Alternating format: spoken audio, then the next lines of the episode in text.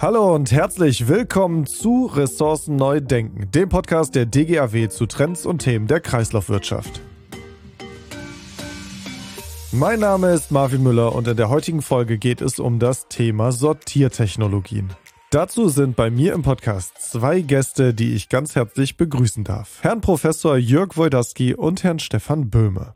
Herr Professor Dr. Jörg Wojdaski studierte Technischen Umweltschutz an der TU Berlin mit der Vertiefungsrichtung Abfallwirtschaft und promovierte an der Universität Stuttgart im Bereich Maschinenbau zur Kreislaufführung von Kunststoff-Kraftstoffbehältern. Von 1994 bis 2014 arbeitete er im Fraunhofer Institut ICT in Finstal und übernahm 2006 dort die stellvertretende Leitung des Bereichs Umweltengineering und gleichzeitig die Gruppenleitung Kreislaufwirtschaft und Ressourceneffizienz. Von 2008 bis 2012 leitete er das EU-Vorhaben Clean Sky Ecodesign und von 2012 bis 2014 das Fraunhofer Märkte von Morgen Vorhaben Molecular Sorting mit insgesamt sieben Fraunhofer Instituten. Im September 2012 wurde er als Professor für nachhaltige Produktentwicklung an die Hochschule Pforzheim auf eine Forschungsprofessur im Bereich Wirtschaftsingenieurwesen berufen. Außerdem bei mir im Podcast ist Herr Stefan Böhme.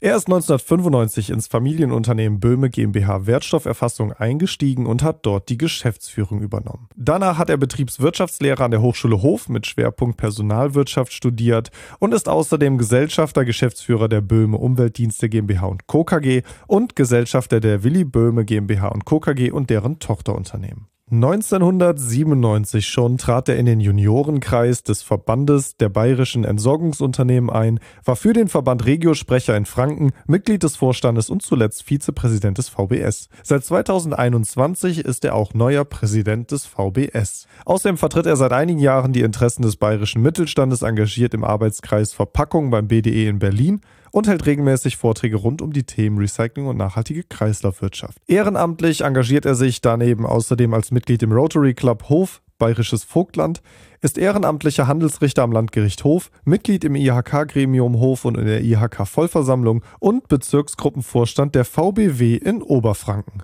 Herr Professor Wojdaski, Herr Böhme, ich begrüße Sie beide ganz herzlich in unserem Podcast. Hallo, ich grüße Sie. Hallo. Ja, die Reduzierung von Kunststoffabfällen ist eine der größten Prioritäten auf den Agenten der Gesetzgeber. Also wenig überraschend, wir diskutieren ja eigentlich ständig über die Verwendung von Plastik und Kunststoffen. Und das führt auch dazu, dass wir immer mehr die Abfallmenge reduzieren, die da an Kunststoffen anfällt. Was im Umkehrschluss aber auch die Nachfrage nach hochwertig recycelten Kunststoffen auf ein Rekordhoch steigen lässt. Und das gleichzeitig wiederum zu Lieferengpässen von Rezyklaten führt. Also irgendwie habe ich das Gefühl, da haben wir uns so ein bisschen so wie ein Kreislauf geschaffen an Problemen, den wir nicht lösen können. Oder ist das ein Dilemma, was vielleicht doch lösbar ist, Herr Wojdaski? Ja, Kreislauf mit Problemen, das trifft ziemlich gut. Äh, ich äh, stimme allerdings nicht zu, wenn Sie sagen, wir haben äh, sinkende Abfallmengen. Das ist ja insbesondere im Leichtverpackungsbereich nicht der Fall.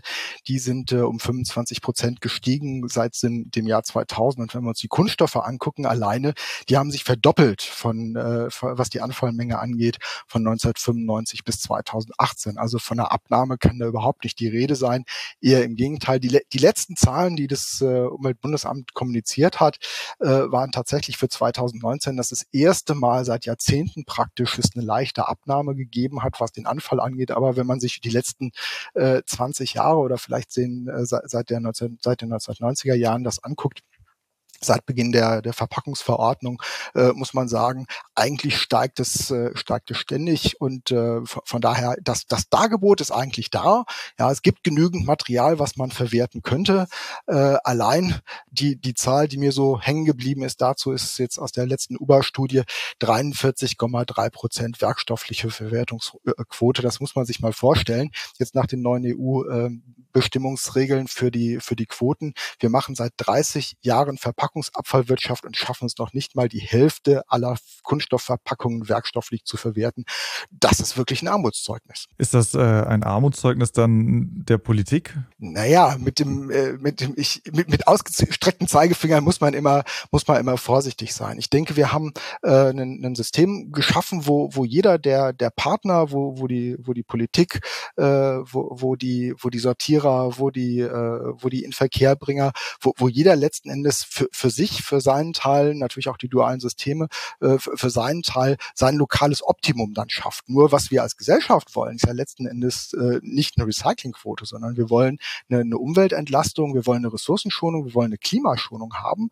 Äh, und jetzt unabhängig davon, lassen uns nicht über irgendwelche Prozentzahlen diskutieren, aber unabhängig davon, äh, wie, wie, wie hoch die Recyclingquoten ist, muss doch die Frage sein, wie schaffen wir es als Gesellschaft, äh, uns äh, umweltverträglicher oder umweltverträglich äh, aufzustellen. Und da versuchen wir momentan mit den Grundansätzen der 1990er Jahre die, äh, die, die Ansätze des oder die Herausforderungen des 21. Jahrhunderts zu äh, meistern. Und dass das nicht wirklich gut funktionieren kann, glaube ich, ist jedem auch klar. Ja, mir noch nicht ganz. Also ich bin da tatsächlich äh, ein bisschen anderer Meinung. Ich glaube, dass das Instrument sehr gut wirkt. Ich bin nur vorsichtig, was äh, diese Prozentzahlen immer angeht, die 43 Prozent, die Sie angesprochen haben. Man muss immer dazu sagen, auf welche Grundgesamtheit beziehen wir denn diesen Prozentsatz. Und wenn wir äh, gerade bei den Recyclingquoten, die den dualen Systemen immer vorliegen, ja, über diese sprechen, dann muss man einfach berücksichtigen, dass wir enorme Zuwächse in der Sammelmenge haben. Das heißt, die Basis für diese Prozentzahl wird immer größer. Und äh, die 50-Prozent-Quote, die im Gesetz vorgeschrieben ist, die von der Sammelmenge wieder ins Recycling gebracht werden soll, die ist sehr schwer zu erfüllen, wenn das Sammelgemisch tatsächlich nur zur Hälfte aus Verpackungen besteht. Und ich glaube, wir sind sehr nahe an dieser Zahl, weil einfach die Trennung in der Prozesskette vorweg schlechter geworden ist und wir in letzter Zeit ja, aber ich glaube, das werden wir auch noch vertiefen, ein paar Entwicklungen haben, die uns das Recycling zusätzlich erschweren. Das sind nicht unbedingt die, äh, ich sag mal, manchmal vorschnell verteufelten Kunststoffe dran schuld, sondern manchmal auch ähm, die Kombination dieser Materialien oder eben die Alternativen ich sehe die, sehe die Problematik tatsächlich auch, äh, zeigt aber letzten Endes auch so, so ein bisschen die, äh, die, die Herausforderung. Wir haben steigende Mengen, wir haben äh, Anlagen, die nur bestimmte Kapazitäten haben und äh, so, so dass ich dann am, am Ende, äh, klar, ich muss die Quoten einhalten, die, die mir mein Auftraggeber vorgibt, die von den dualen Systemen kommen, ja, so, so dass also zu, zumindest nach meiner Beobachtung alle oder diese Sortier- und Aufbereitungsanlagen äh, oft an der unteren Qualitätsgrenze fahren sagen wir es mal so, ja, und um auf äh, Qualitäten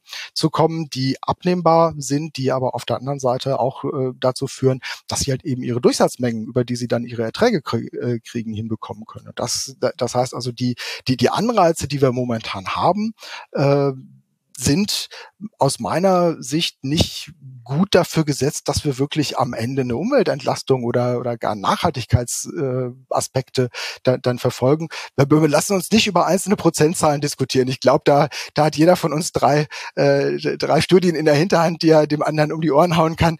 Äh, da, das ist, glaube ich, nicht der Punkt. Aber die, die Frage ist doch, wo wollen wir hin mit unserer Verpackungsabfallwirtschaft? Was können wir sinnvoll leisten? Und wir sehen ja gerade eben, äh, dass dieses Thema Rohstoffsicherheit und, und Versorgungssicherheit zunehmend wichtig wird. Äh, und äh, auch wenn man nicht über, ich sag mal, Kostenaspekte reden will, worüber man auch reden könnte, aber das Thema Versorgungssicherheit ist sicherlich was, äh, was, äh, was man auch kurzfristig mal, mal angucken könnte, was natürlich unglaublich motiviert, jetzt unabhängig von diesem, ich sag's mal in Anführungszeichen, Ökokram, äh, dann äh, da, da dann auch Schritte zu gehen und tatsächlich auch die Stoffströme, die wir haben, äh, zu, zu nutzen. Und zwar nicht nur zu der sagenhaften Parkbank, die es ja kaum noch gibt, sondern wirklich zu, ich sag mal, zu Industriequalitäten, die, die man vernünftig auch wieder einsetzen kann. Ja, also das sehe ich auch ganz genauso. Und äh, ich denke, dass wir aber grundsätzlich unter zwei wirtschaftlichen Prinzipien unterscheiden müssen. Also es gibt sicherlich die eine oder andere Anlage, die versucht, das Minimum, das sie erreichen muss, mit äh, möglichst geringem Aufwand zu erreichen. Aber ich kenne auch genügend Anlagen, die genau die andere Richtung fahren, und zwar das Maximum an Wertstoffpotenzial aus dem Gemisch rauszuholen und das Maximum ins stoffliche in die stoffliche Verwertung zu bringen,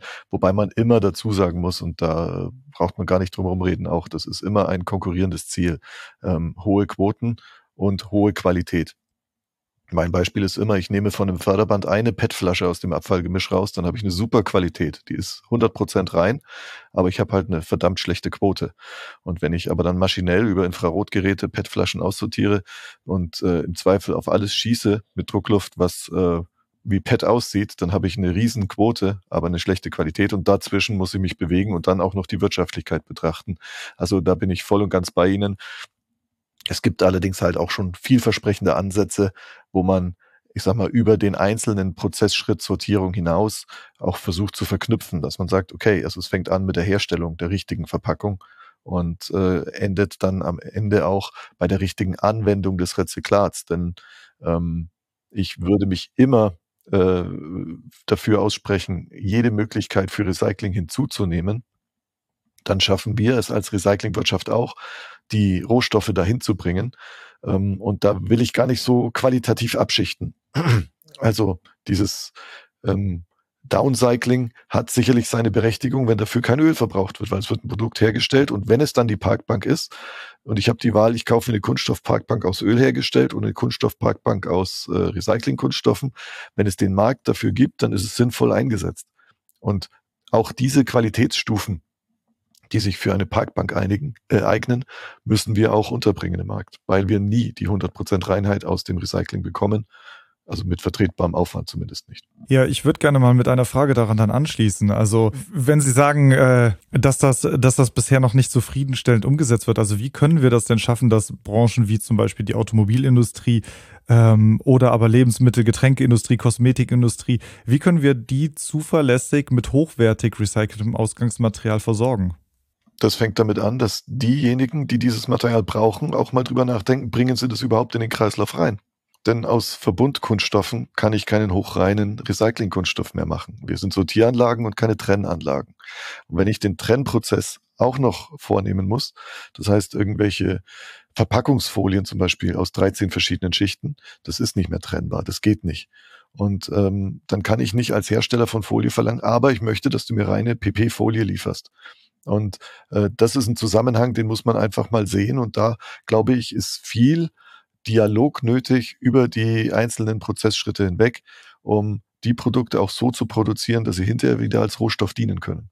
Herr Wolterski. Ja, was wir sehen, ist, dass momentan die, die einfachen kreislaufwirtschaftlichen äh, Lösungen, die man vielleicht vor einigen Jahren noch hatte, ich sag mal, dass man ein oder zwei Partner hat, die irgendwie sich eine Technologie dann aussuchen und sagen, okay, wir schaffen es hier, einen Kreislauf zu schließen, die kommen so langsam zum, zum Ende, die gibt's nicht mehr. Das sind diese low-hanging fruits. Was wir äh, jetzt zunehmend sehen, auch, auch im Forschungsbereich, ist, äh, dass es so eine Multipartner-Lösung äh, gibt. Das heißt also, äh, dass, dass der, der eine muss seine Verpackung äh, entsprechend gestalten gestalten. Schönes Beispiel wäre Werner und Merz, also die Froschprodukte, die, äh, die, die haben lange Zeit diskutiert über die Farbe ihrer Verschlusskappen. Ja, Sie kennen alle diese, äh, diese PET-Flaschen mittlerweile, mal war auch mal PE äh, drin, dann haben sie es umgestellt, das ist auch eine ganz lustige Geschichte, die, die haben eine Zeit lang äh, PET-Flaschen hergestellt, die sahen so aus wie PE, damit der Verbraucher, die Verbraucherin sich nicht so arg umstellen musste. Das war so Nummer eins. Das heißt also auf, auf PET umzustellen, was natürlich, ich sag mal, eine, eine, eine gute eine, eine gute Entscheidung war mit Blick auf die Kreislauffähigkeit von den, äh, von den Materialien, weil ich da einfach Aufwertungsmöglichkeiten habe und es da schon bestehende, sehr hochwertige Kreisläufe gibt. Das war so der eine Punkt, also Materialumstellung, dann Farbumstellung. Wenn Sie jetzt in den Laden gehen, äh, haben Sie farblose Verschlusskappen, nicht mehr dieses Hausgrün. Ja, ist natürlich fürchterlich aus Sicht der, äh, der, der, der Produktdesigner und, und fürchterlich aus Sicht der, der Marketinghersteller, aber die, die Verwerter sagen, wunderbar, jetzt habe ich endlich mal ein, ein, ein farbloses Material, was ich halt eben nicht nur mit Ruß überfarben kann, äh, sondern wo ich dann äh, auch, auch andere, hellere Farben draus machen kann. Äh, das heißt also, der, Herr Böhmer hat es gerade angesprochen, das Thema äh, sortenreine Materialtrennung ist ein Thema, das Thema Farbe ist ein zweites, äh, ist, ist eine zweite, ist ein zweites Thema ähm, was äh, man sicherlich designmäßig sehr gut, äh, sehr gut hinbekommen kann. Und das dritte Thema ist, ist das Thema Geruch. Aber da kommen wir dann wieder so an die Grenzen. Bei Geruch geht es vor allen Dingen um Migration. Ja, wie, wie verhindere ich Migration in Verpackungsmaterialien? Naja, indem ich Barriereschichten einsetze. Das sind Aluminiumschichten oder das sind andere, äh, andere Polymere mit anderen Eigenschaften. Das ist vielleicht auch eine, eine Sache, die, die in der Diskussion, gerade wenn es um, um Verpackungskunststoffe äh, oft äh, geht, äh, zu kurz kommt, dass man nämlich ich sagen muss, wir, wir, wir jammern über, ich sage das jetzt mal ein bisschen polemisch, wir, wir, wir jammern über äh, nicht verwertbare äh, Verbundverpackungen, wollen aber auf der anderen Seite ohne Kühlung unser Produkt idealerweise über mehrere Monate oder über mehrere Jahre ohne Verlust dann lagern können. Und einen Tod müssen wir sterben an der Stelle. Also ich kann es natürlich in die Papierverpackung einwickeln, aber dann habe ich äh, Lagerzeiten, die, die sich nach ganz, an ganz anderen Größenordnungen äh, abspielen als bei einer Verbundverpackung, äh, die dann eine, eine Sauerstoffbarriere hat, äh, entsprechende Gasdichtigkeiten äh, und, und, und sonstige Permeationseigenschaften hat, die optimal sind für das Produkt. Also das sollte man auch nicht vergessen. Ähm, das, das kommt da oft zu kurz, weil wir oft nur über auf die Recyclingbrille äh, gucken. Wenn man mal guckt, was wird denn da verpackt? Ja, lass uns ein Beispiel nehmen. Äh, irgendwelche Fleischprodukte oder so, das sind hochwertige, hochwertige Lebensmittel. Ja, da, da haben Tiere für sterben müssen. Denen sollte man auch allen möglichen Schutz dann angedeihen lassen. Da sind wir dann kurz vor der Frage, naja, wo, wie, wie setze ich dann die Prioritäten? Da kann ich ein bisschen was mit Ökobilanzen machen, kann das, äh, kann das versuchen abzuschätzen. Aber äh, ich sag mal so, die, die reine äh, die, oder die ausschließliche Fokussierung auf Recycling-Fragestellungen greift gerade bei Verpackungen oder gerade bei Lebensmittelverpackungen, die machen ja über 60 Prozent der Leichtverpackungen dann aus, ähm, einfach zu kurz, weil man dann natürlich noch ein paar andere Lebenszyklusphasen hat, die man mit, äh, mit betrachten sollte. Trotzdem ist für mich die Grundfrage, warum müssen wir alles einsammeln, wenn wir davon sowieso plus minus die Hälfte verbrennen? Gibt es da nicht intelligente Dinge als das, was wir seit den 1990er Jahren machen? Ja, das ist äh, eine sehr schöne Frage, die ich so eigentlich auch stellen wollte. Also, wie ist denn, wie ist denn der Stand der Technik? Also ich denke mir mal, da kommen doch bestimmt auch einige Innovationen auf uns zu, die uns vielleicht dabei helfen, die angesprochenen Probleme zu lösen, oder? Also äh, gibt es nicht einige kluge Köpfe, die sich da jetzt auch schon ganz tolle Dinge ausgedacht haben? Natürlich gibt's die und äh, da äh, kommen immer neue dazu. Und gerade im Startup-Bereich ist äh, das Thema gerade auch sehr äh, großem Interesse ausgesetzt und ähm, da gibt's immer wieder neue Entwicklungen. Ich würde vielleicht äh, erstmal versuchen zu definieren, was sind denn eigentlich die Probleme, die wir heute haben. Und äh, unser Problem ist äh, ganz ehrlich äh, nicht unbedingt, dass äh, wir vorhandene Materialien nicht aussortieren wollen oder auch nicht erkennen können, sondern äh, die Probleme, die wir haben, ist, dass manche Dinge einfach nicht geeignet sind fürs Recycling. Also das heißt, ich habe keine Nachfrage danach. Ich kann viel mehr aussortieren heute in der modernen Sortieranlage, als ich hinterher überhaupt absetzen kann, weil äh, es keine Abnehmer gibt in diesen Qualitäten, in, die es, in denen es möglich ist. Und nochmal, möglich äh, wird da sehr vieles. Also wenn ich an verschiedene äh, Detektions äh, Themen denke. Also wir sortieren jetzt seit ungefähr 2000 mit äh, Infrarottechnologie, die immer wieder besser geworden ist, äh, schießen dann äh, die erkannten äh, Materialien mit Druckluft auf ein anderes Förderband und das äh, mittlerweile ist es Standard, das mehrstufig zu tun. Das heißt, man erzeugt einmal diese Fraktion und reinigt diese Fraktion dann negativ nochmal nach und schießt alles raus, was nicht dazugehört. Und das kann man beliebig oft wiederholen. Natürlich auch immer mit einhergehendem Materialverlust weil es keine 100% äh, Sortierung gibt, sondern immer nur im 90 plus x Prozent Bereich sortiert werden kann, auch bei optimaler Materialverteilung. Ähm, dann gibt es die markerbasierte Sortierung, die jetzt gerade äh, sehr intensiv in den letzten Jahren diskutiert wird und wo es auch verschiedene Ansätze gibt, ähm, diese zu implementieren. Nur ist es immer nur eine Ergänzung der vorhandenen Technologien und kein Ersatz für vorhandene Technologien. Denn wenn ich mich für einen Marker entscheide, der in meiner Sortieranlage das Kriterium zum Trennen von Abfällen ist, dann muss sichergestellt sein, dass ich auch alles mit diesem Marker versehen habe. Und da haben wir so ein Henne-Ei-Problem. Ne? Also solange nicht alle äh, Verpackungen mit dem gleichen Marker ausgestattet sind, äh, kann ich auch nicht auf eine Technologie setzen sondern ich brauche die andere Technologie immer noch. Und da ist die markerunabhängige Technologie, die Infrarotsortierung zum Beispiel, äh, ja schon sehr weit fortgeschritten und muss weiterhin eingesetzt werden. Ähm, was wir auch noch haben, ist natürlich die Digitalisierung in den ganzen Prozessen äh, einer Sortieranlage. Und ähm, ja, gerade so die Überlegung, äh, Big Data äh, auch zu erfassen und äh, da genauere Aufzeichnungen qualitativ, quantitativ zu machen. Ähm, da arbeite ich selbst an ein, zwei Projekten mit. Ähm, da tut sich einiges und das wird helfen, diese Kreisläufe ein Stückchen mehr zu schließen. Das, das, was Sie ansprechen, also wir haben uns in den vergangenen Jahren sehr intensiv mit dem Thema Marker äh, beschäftigt und haben auch mit, mit Polysecure, die ja einer der Anbieter sind im, im Markerbereich, äh, dann ein größeres Vorhaben gemacht. Das ist in der Tat so ein Innovationsdiffusionsproblem so wie es Herr Böhmer anspricht. Also da müssen sich verschiedene bewegen und äh, jeder steht momentan da und guckt auf den nächsten und sagt, wer bewegt sich denn jetzt, zu, äh, wer bewegt sich jetzt äh, jetzt zuerst? Äh, ich bin bei Ihnen, Herr Böhme, dass äh, dass die äh, die diese Marker ähm, sicherlich eine gute Ergänzung sind zu dem, was wir heute haben. Wir haben in der Verpackungssortierung haben wir eine Fahrtabhängigkeit. Es stehen um die 40 Anlagen, die Millionen Euro Werte darstellen in, in der Landschaft. Da wird jetzt keiner hergehen und sagen, ups, da gibt's was Neues, komm, lass uns die Anlage abschalten. Das ist äh, äh, ja vollkommen klar. Äh, aber wir, wir haben ja nach wie vor Themen der, der Trennung, die nicht gelöst sind. Ne? Zum Beispiel Food- und Non-Food-Materialien, die man zum jetzigen Zeitpunkt nicht mehr äh, noch nicht äh, auseinander auseinanderkennen kann, die aber aus, aus rechtlicher Anforderung halt eben getrennt werden müssen, wenn ich wieder in den Food-Kontaktbereich rein will. Ja, das, das ist so ein Thema. Vor einigen Jahren haben wir schwarze Kunststoffe diskutiert, da gibt es jetzt mittlerweile Hyperspektraltechnik, die, die kann da schon eine ganze Menge äh, dann, dann mit dazu.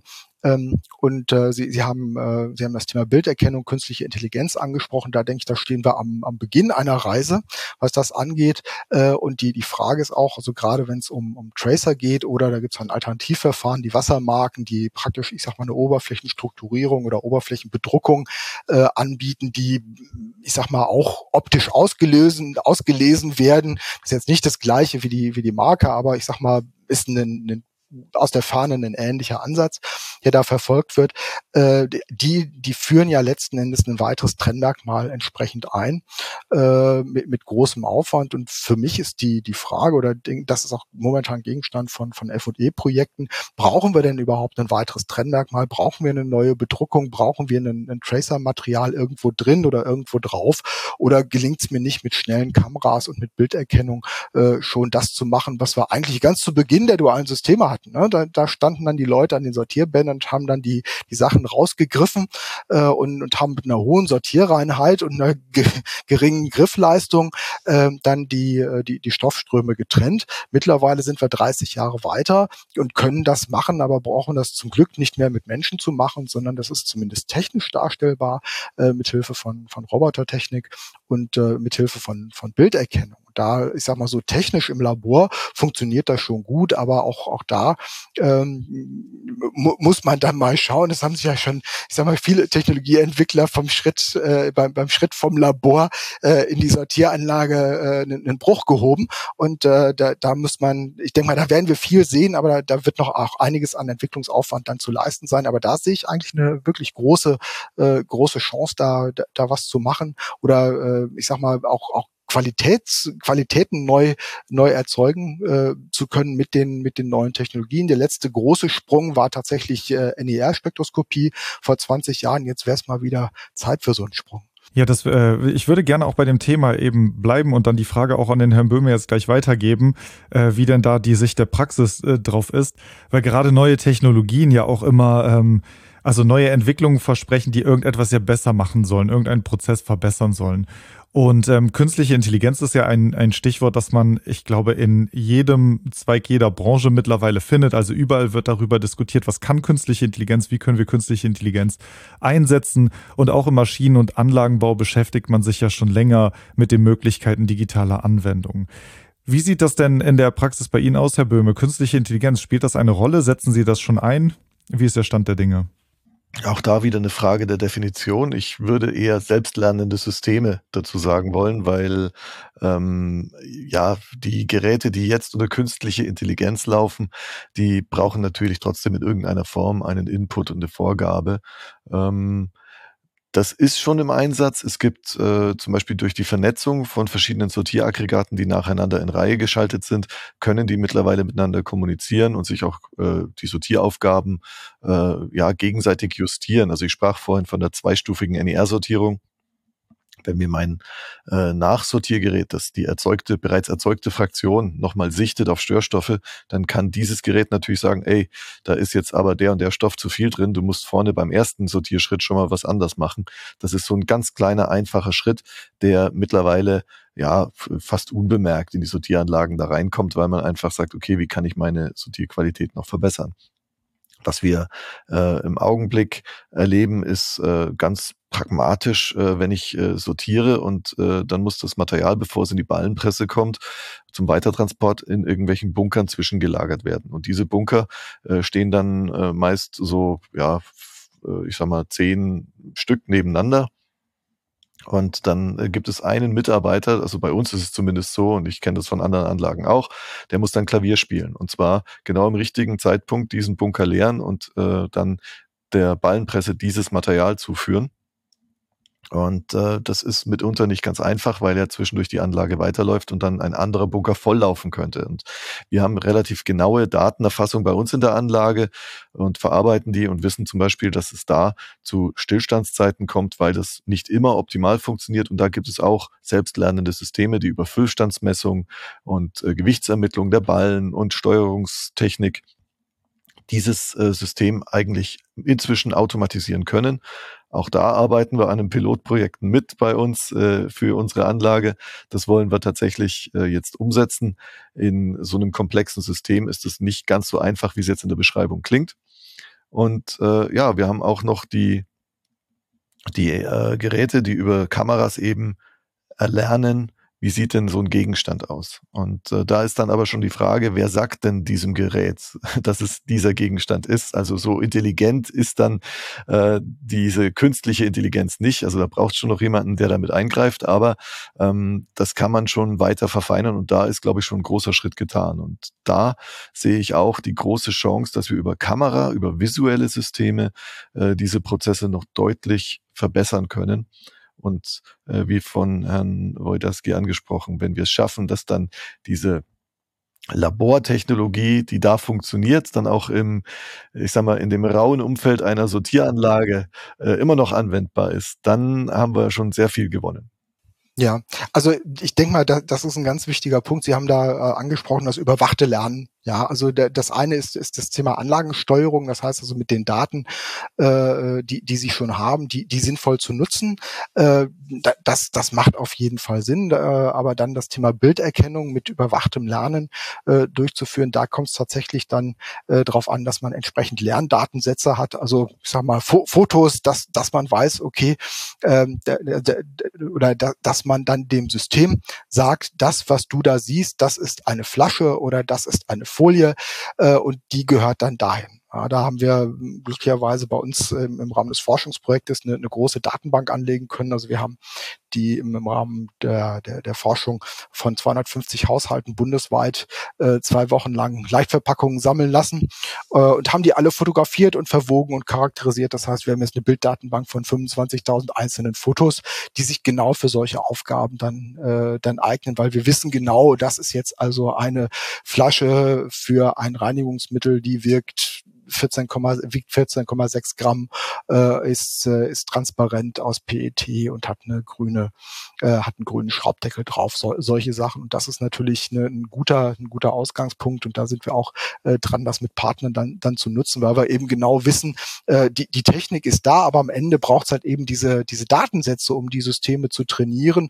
Und da ist dann doch nach wie vor wieder manuelle Tätigkeit gefragt, wie, wie vor 30 Jahren, um zumindest dann mal dieses Thema anzulernen, bis sie dann mal ins, ins, ins Tun dann auch kommen.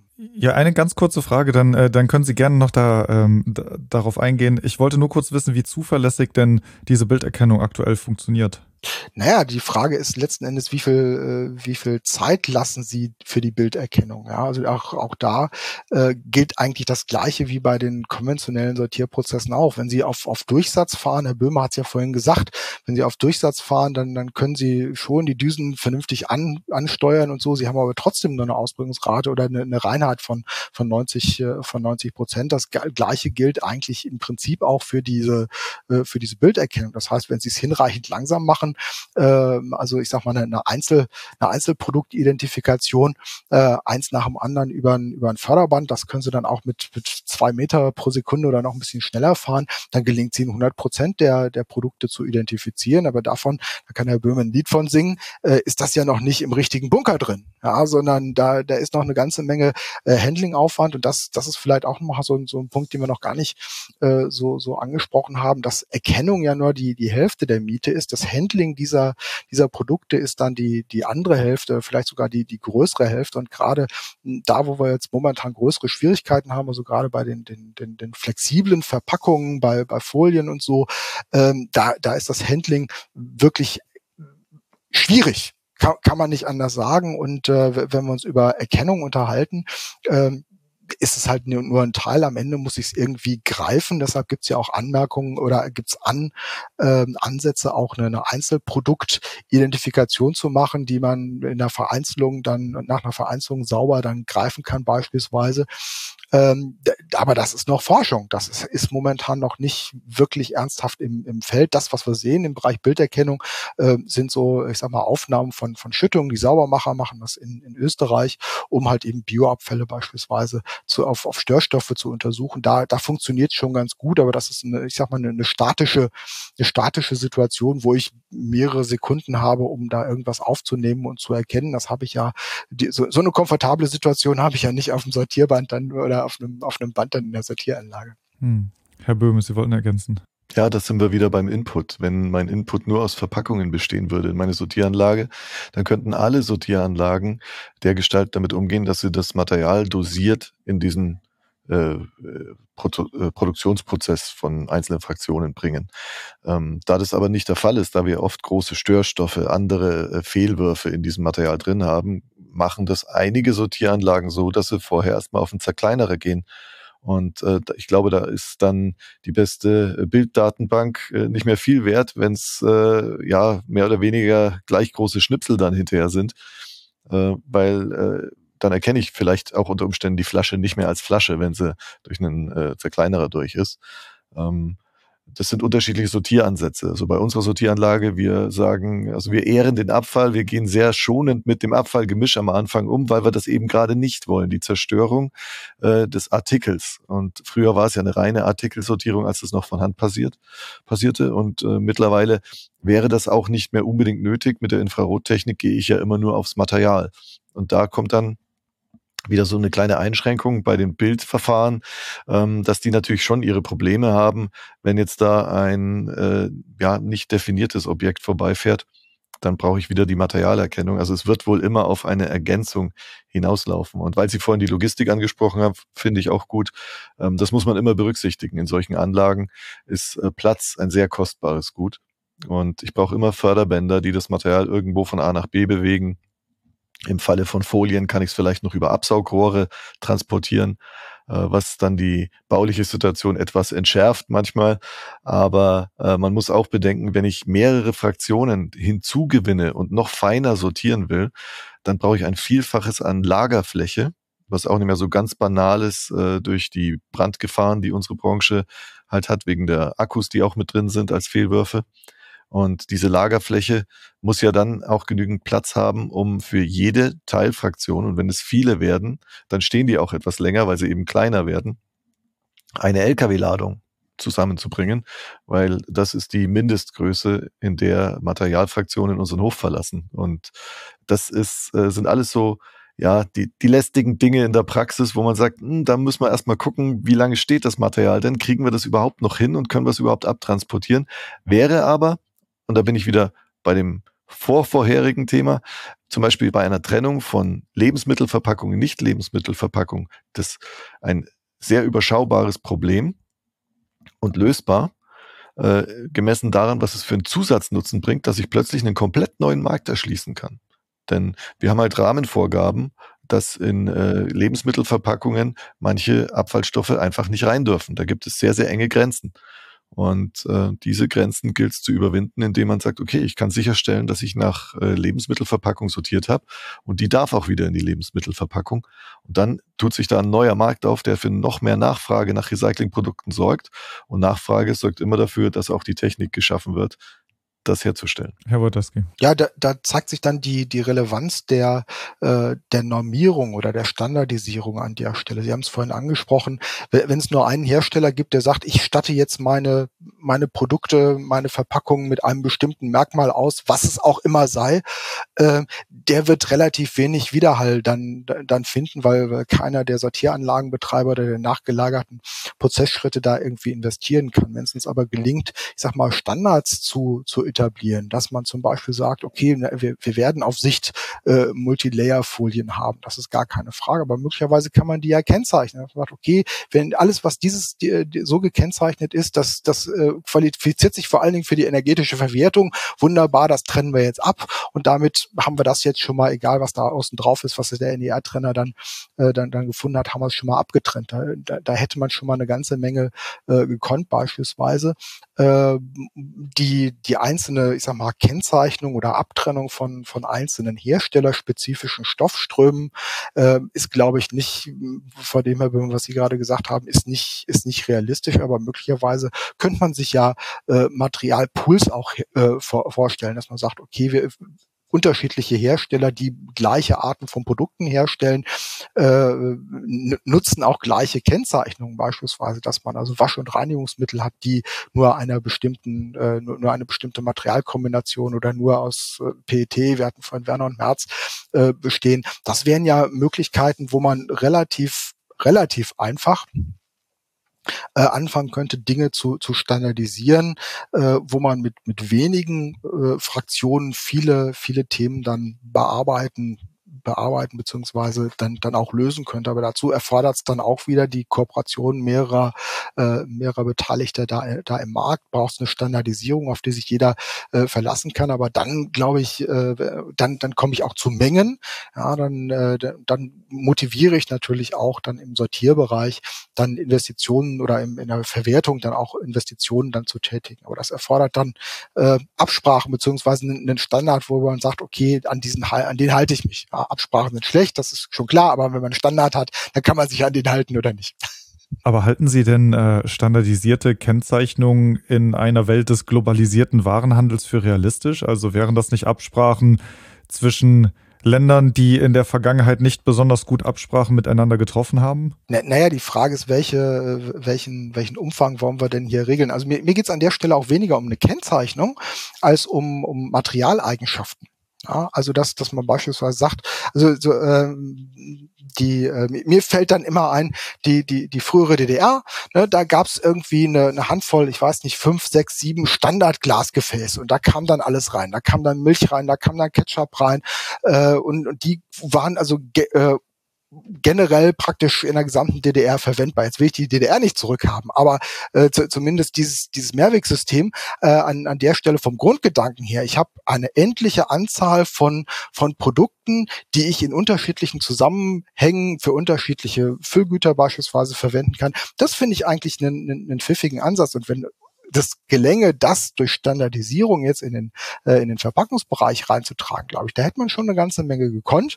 Und wir, wir haben ja jetzt auch bei den, äh, bei den Herstellern äh, in, den, in den seltensten Fällen, dass das für spezifische nationale Märkte hergestellt wird, sondern wir haben ja den, äh, den europäischen Markt. Das heißt, also da, da gibt's im Gegenteil, gibt's Rechtsschreite darum, warum ist in Bulgarien jetzt ein Produkt anders zusammengesetzt als in Deutschland. Wie kann denn das sein? Ähm, damit dazu, dass das heißt also eigentlich äh, haben wir relativ große, große Märkte und das äh, kombiniert äh, oder transnationale Märkte, so kann man sagen. Und, und das kombiniert jetzt mit, mit einem Standard, möglicherweise mit einem europäischen Standard. Ähm, ich glaube, da, da könnte man schon, könnte man schon weit kommen, wenn man, wenn man das mal angehen, wenn man das mal angehen würde. Und die ersten, äh, die ersten Ideen gibt's ja auch dazu schon. Ähm, das DIN ist ja sehr aktiv auch in dem Bereich. Hm. Das wäre doch sicher auch im Sinne der Anlagenbetreiber, oder Herr Böhme? Auf jeden Fall. Das wäre der allererste und wichtigste Schritt, den Input zu verbessern und äh, diese unmöglichen Verpackungen, die nicht ins Recycling heute gehen und auch in absehbarer Zukunft einfach nicht mehr verwendet können, zu reduzieren und äh, sich darauf zu konzentrieren, was ist denn äh, hier fürs Recycling geeignet. Also ich halte den Leuten dann immer die, die fünfstufige Abfallhierarchie vor und sage, schaut euch mal an, wie die Reihenfolge ist. Also wir brauchen keine unnötigen Verpackungen, das ist ganz klar, das ist die erste. Das ist die Vermeidung. Jetzt nur für die Verpackungen gesprochen. Dann ist es natürlich immer super, wenn ich eine Verpackung mehrmals verwenden kann. Das machen wir in Pfandsystemen. Da sind wir ja auch ziemlich einzigartig in der Welt unterwegs, muss man sagen. Das kennt man auch in den Nachbarländern schon in der Form nicht mehr so. Und ähm, da haben wir auch die hohen Qualitäten des Rücklaufs und selbst wenn eine Pfandflasche dann irgendwann mal am Ende ihres Lebenszyklus angelangt ist, dann hat man immer noch einen sehr, sehr hohen Recycling äh, wert, weil es eine sehr reine Fraktion ist, die übers Pfand erfasst wird. Deswegen sind ja die PET-Flaschen äh, im Augenblick auch das Musterbeispiel für Kreislaufwirtschaft, weil sie eben übers Pfandsystem gesammelt werden. Im Übrigen Anmerkung dazu, die Verschärfung der Pfandregeln hat äh, die negative Folge, dass es tatsächlich nicht mehr unbedingt wirtschaftlich ist, in Sortieranlagen, wie wir sie betreiben, PET-Flaschen auszusortieren weil ich äh, einfach eine sehr teure Technologie einsetzen muss, sehr viel Technik, die Förderbänder, die Erkennungstechnik und so weiter. Und äh, der Anteil an PET-Flaschen beläuft sich also unter ein Prozent des angelieferten Abfallgemisches und dann kommen wir an die Grenzen der Wirtschaftlichkeit. Ähm, das, das ist einfach so, das muss man so sehen und äh, ich, ich würde es gerne anders machen. Am liebsten würde ich auch die PET-Flaschen noch rausholen, aber dann überlege ich mir, ob das nicht wieder ein Mitarbeiter machen muss und das will ich eigentlich dem Mitarbeiter nicht antun weil man dann die entsprechende Reinheit sofort in den Händen hält. Ähm, das ist das eine. Und das andere, was ich sehe, ist zum Beispiel auch die Überlegung der Alternativen. Also wir haben jetzt einen äh, großen Run oder eine Art Kunststoff-Bashing erlebt. Und das äh, ist nur zum Teil gerechtfertigt. Weil, äh, wenn ich eine gut recyclingfähige Verpackung aus einem äh, Polymer habe wie PE oder PP, dann kann ich die heute schon durch ganz klassisches mechanisches Recycling äh, zurückgewinnen. Und wenn die Farbgebung noch entsprechend ist, die additive Stimmen, dann habe ich da einen guten Rohstoff, den ich wiederverwenden kann. Ähm, wenn ich allerdings äh, dann sage, okay, das wollen wir nicht mehr haben, und dann gehen wir auf irgendwelche Alternativen. Und ich sehe das also wirklich auch gerade in den sozialen Netzwerken immer wieder, eine Werbeanzeige, wo man sich hinstellt und stolz drauf ist, dass die neue Verpackung für Speiseeis zu 93 äh, Prozent Kunststoff einspart. Da stellen sich mir alle Nackenhaare auf, weil vorher war diese Verpackung komplett aus Kunststoff und 100 Prozent recyclingfähig. Und diese 93 Prozent Kunststoffeinsparung heißen nichts anderes. Ich nehme jetzt Papierfasern und kleide die innen mit Kunststofffolie aus.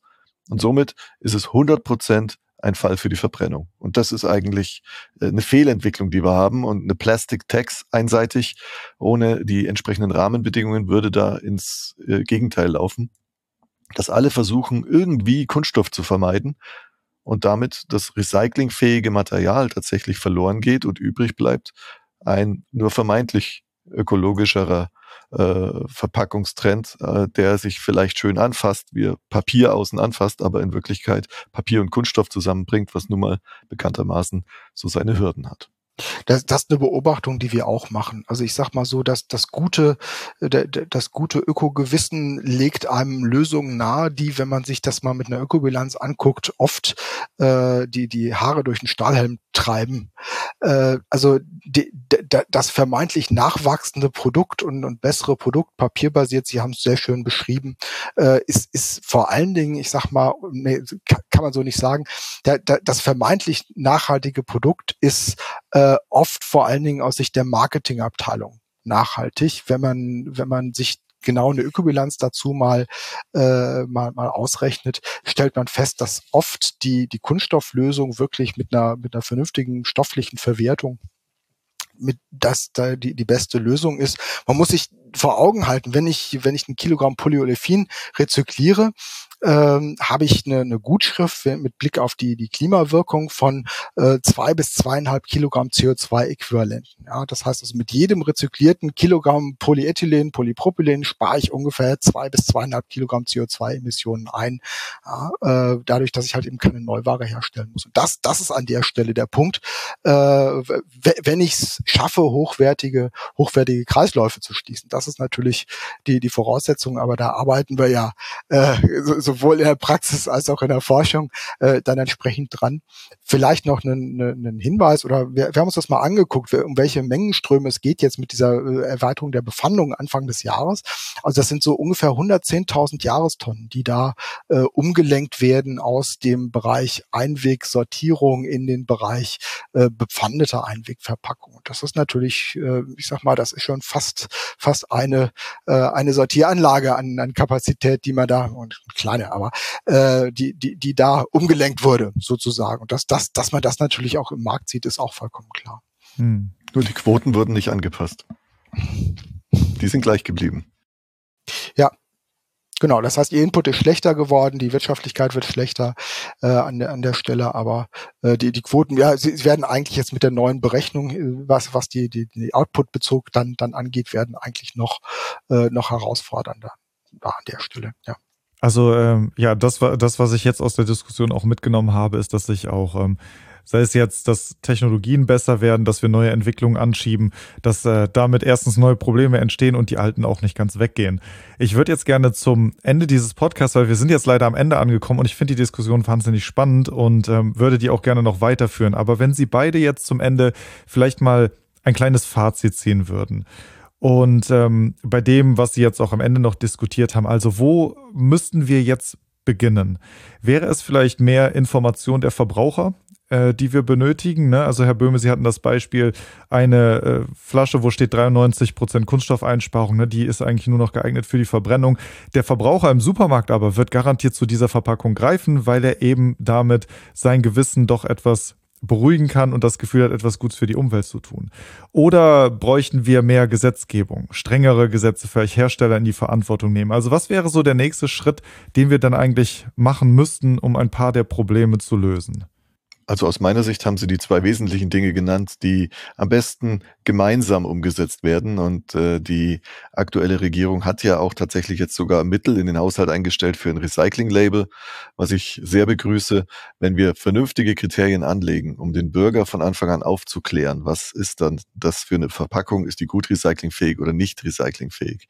Da braucht es viel Mut dazu Sagen Sie mal einem Produzenten von Verpackungen, deine Verpackung ist nicht recyclingfähig. Ähm, da hört man sich einiges an, aber das ist der richtige Schritt in die richtige Richtung, um über das Verbraucherverhalten hier eine Trendwende hinzuzufügen. Und dann äh, zu sagen, okay, auch bei der Sammlung, beim Einsammeln selbst brauchen wir Anreizsysteme um die Qualität hochzuhalten, dass nicht mehr jeder Mist mitgenommen wird, der in der Tonne drin ist, sondern dass auch mal ein bisschen Qualitätskontrolle stattfindet. Da gibt's Beispiele, äh, kann ich auch aus eigener Erfahrung sagen, es ist ein steiniger Weg. Man muss in die Tonne reingucken, wenn sie zu schwer ist, dann sind da nicht nur Leichtverpackungen drin, sondern auch andere Dinge und dann bleibt die einfach stehen.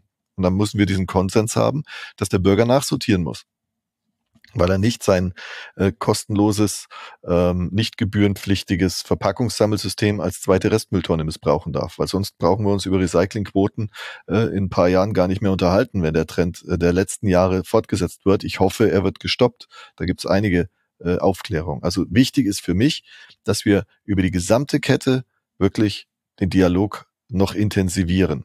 Und vielleicht noch zu dem, wie wir als Sortieranlage arbeiten. Wir orientieren uns mittlerweile sehr, sehr stark daran, was unsere Abnehmer von uns für Qualitäten haben wollen, welche Rezepte sie gerne hätten an Kunststoffgemischen und so weiter. Und das können wir alles herstellen mit der vorhandenen Technik und werden jede Technik, die uns hilft, das weiter zu verbessern, auch einsetzen.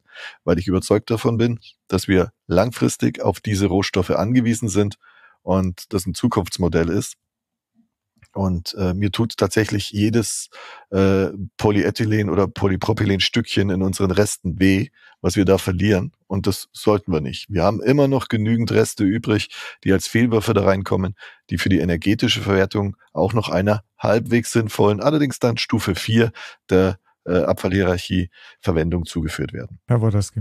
Ja, ich würde mir ein globales Optimum wünschen an der Stelle. Ja, wir haben es vorhin äh, diskutiert, da, dass jeder für, für seinen Bereich, die dualen Systeme, die Sortierer, äh, ihr, ihren Bereich optimieren. Äh, wir, wir wissen eine ganze Menge, angefangen von der Verpackungsgestaltung über die Nutzung, über die äh, Erfassung, dann die Sortierung, wie man Dinge anders gestalten kann möglicherweise auch deutlich effizienter gestalten kann, nicht nur wirtschaftlich effizienter, sondern auch mit Blick auf die Umweltwirkung. Wir tun es nicht, weil jeder nach verständlicherweise nach einzelwirtschaftlichen Interessen da handelt, weil er, weil er oder sie sehen muss, wie sie rumkommen, verständlicherweise. Aber meines Erachtens ist es die, die Aufgabe von, von uns als Gesellschaft, Lösungen zu herauszufordern, so kann man sagen, Lösungen herauszufordern, die, die am Ende wirklich ein, ein globales Optimum, also beispielsweise nicht nur eine, eine, eine gute Kosteneffizienz. Wir reden ja über ein Business, ja, du umsatzduale Systeme, zwei Milliarden Euro. Da ist also eine ganze Menge äh, Geld im, im System drin. Äh, nicht nur das wirtschaftlich effizient zu machen, sondern auch aus, aus Umweltentlastungs- oder Nachhaltigkeitsgründen effizient zu machen. Und da sehe ich da, oder da sehe ich sehr, sehr große Potenziale, um das vorsichtig zu formulieren. An, an der Stelle, wir, wir, wir perpetuieren hier Dinge, äh, die, die wir vor 30 Jahren angefangen haben, wo man sich mit dem, was man heute weiß und was man heute kann im Sortierbereich, im Bilanzierungsbereich auch wirklich fragen muss, müssen wir das die nächsten 30 Jahre wirklich so weitermachen? Ja, ich hoffe nicht. Ich, ho ich hoffe nicht. 30 Jahre sind eine lange Zeit, also ich hoffe tatsächlich, dass eine positive Entwicklung doch deutlich schneller vonstatten geht, als da drei Jahrzehnte noch drauf zu warten. Ich meine, die äh, Probleme, die wir ja alle kennen und die äh, auch groß diskutiert werden, die gehen ja nicht von alleine weg und da sind wir alle, glaube ich, aktiv aufgefordert, uns daran zu beteiligen, dagegen etwas zu tun. Ja, bis dahin wird man sehen, also spannende Entwicklung, vor allem auch ein spannendes Gespräch und Diskussion. Ähm, mich würde es freuen, wenn wir dazu vielleicht nochmal sprechen, gucken, wo die Technologien dann stehen, wie sich der ganze äh, Bereich und die ganze Branche entwickelt hat. Also würde mich doch sehr interessieren. Äh, für jetzt bleibt mir nur noch zu sagen, Herr Wojdaski und Herr Böhme, ich bedanke mich bei Ihnen sehr für dieses Gespräch. Ich danke Ihnen. Ja, herzlichen Dank. Das hat sehr viel Spaß gemacht. Und ich bedanke mich auch sehr bei Ihnen, liebe Zuhörerinnen und Zuhörer, für das Einschalten und würde mich sehr freuen, wenn Sie diesen Podcast abonnieren würden. Mehr Informationen zu den Veranstaltungen der DGAW finden Sie auf unserer Homepage unter www.dgaw.de slash Veranstaltung. Viel mehr Informationen zu den Themen der Kreislaufwirtschaft und zu allen aktuellen Veränderungen finden Sie im Mitgliederbereich. Mit einer Mitgliedschaft in der DGAW profitieren auch Sie von unserem Netzwerk. Treffen auch Sie Entscheider der Branche und der Politik im Rahmen unserer zahlreichen Veranstaltungen und profitieren auch Sie von Kontakten mit langjähriger Berufserfahrung.